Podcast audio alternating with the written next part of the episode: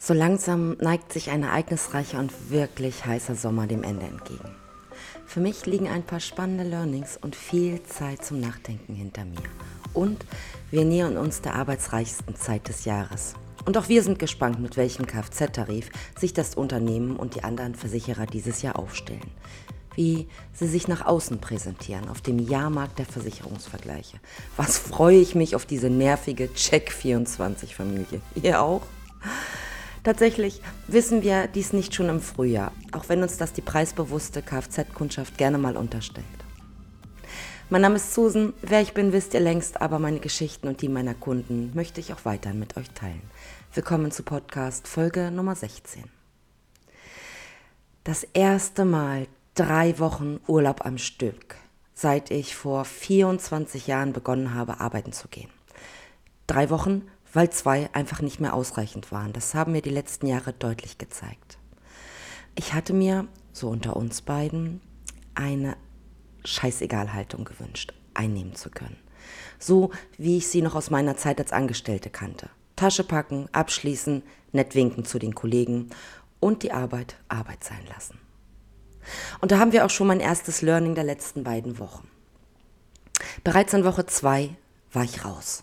Raus aus dem Kopfhamsterrad, raus aus dem ständigen Gedankenkarussell und hello, scheißegal Haltung. Und ich muss sagen, dass es großartig war. Ich habe gemerkt, was mir die letzten Jahre wirklich fehlte.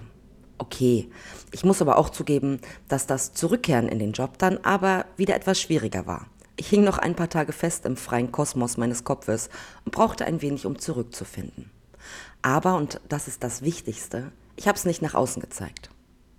Und das ist das zweite Learning, über das wir heute reden, die Außenwirkung. Dazu muss ich nochmal ausholen und was das mit einem Chefredakteur zu tun hat, über dessen Wildbild ich mich immer noch fürchterlich aufrege. Letzte Woche habe ich einen Expertenvortrag mit Diskussionsrunde für das grüne Unternehmen halten dürfen. Die ersten Planungen fanden genau vor einem Jahr statt, nachdem wir vom Institut Ritter zur Vermittlerin der Woche auserkoren wurden. Im zurückliegenden Workshop ging es um meine Erfolgsfaktoren für das Unternehmertum von morgen. Man hatte mich und die kleine, aber feine Versicherungsagentur dafür ausgesucht. Und ich habe Ja gesagt. Und das habe ich getan. Und ich glaube, ich habe schon mal erwähnt, dass ich eine Perfektionistin bin. Das hat mich eine Menge Vorbereitungszeit gekostet. Aber ich war dann endlich am Abend vorm Workshop so weit, dass ich so vorbereitet war, dass ich mich damit absolut wohlgefühlt hatte. Ich habe viele Ideen und Impulse an die Kollegen und Kolleginnen weitergeben können. Über das Unternehmer-Mindset gesprochen, Abläufe und Strukturen in der Agentur, über Digitalisierung und über mein Lieblingsthema, das Agenturmarketing. Die Außenwirkung und wie wichtig es ist, sie mit den Augen der Kunden zu betrachten, um nachhaltig und zukunftssicher auch Erfolg zu haben. Und so ist es eben mal wichtig zu schauen, wie sieht meine Agentur aus? Von außen, von innen. Wie präsentieren sich meine Mitarbeiter? Was strahle ich in die weite Welt des Internets aus? Wofür stehe ich? Wofür meine Werte? Und würde ich bei mir kaufen? Was das Unternehmen mit einem Kfz-Tarif ausstrahlt, hat auch ganz unterschiedliche Wirkungen. Sind wir richtig günstig aufgestellt, locken wir viele neugierige und vor allem preisbewusste Kunden unter ihren Steinen hervor. Entschuldigt, dass ich das so direkt sage, aber es ist so. Das kann für uns eine Menge Neukunden bedeuten. Für den Versicherer bedeutet es ein Spiel mit dem Glück. Reichen die Beitragseinnahmen für die Deckung der Schäden oder nicht? Ein unerwartetes Großschadenereignis kann den Wert ganz schnell nach unten reißen.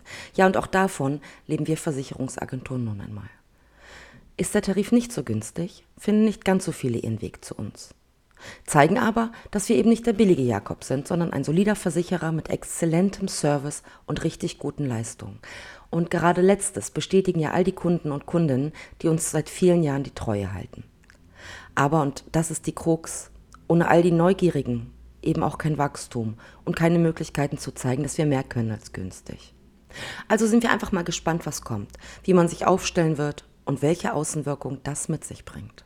Für die Versicherer jedes Jahr eine neue Aufgabe der Entscheidung, wie man sich positioniert. Ja, Positionierung, das ist so eine Sache, über die der eine oder andere vielleicht nicht immer so genau nachdenkt. So geschehen und boah, ich habe echt immer noch Laune bei LinkedIn letzte Woche. Worum ging es? Der Chefredakteur einer deutschen großen Zeitung meinte dort eine Frau besonders hervorheben zu müssen, die still und leise einfach einen mega geilen Job macht ohne dabei von sich selbst allzu viel zu zeigen, Prosecco saufend auf Fotos zu erscheinen oder sonstigen Schickimicki-Dingsbums zu machen, wie er es wortwörtlich nannte. Das wäre die Art Frau, die jeder sehen will. Geile Frau, gar keine Frage. Was mich dabei aber viel mehr steuert, und ich bin mir nicht sicher, ob er sich der Außenwirkung seines Textes so bewusst war, ist die Tatsache, dass er all den schillernden und polarisierenden Frauen dieser Welt damit nahelegt, sich bitte nicht immer im roten Kostüm im Kreise Gleichgesinnter zu zeigen, sondern still und leise weiter ihren Job zu machen. Hello?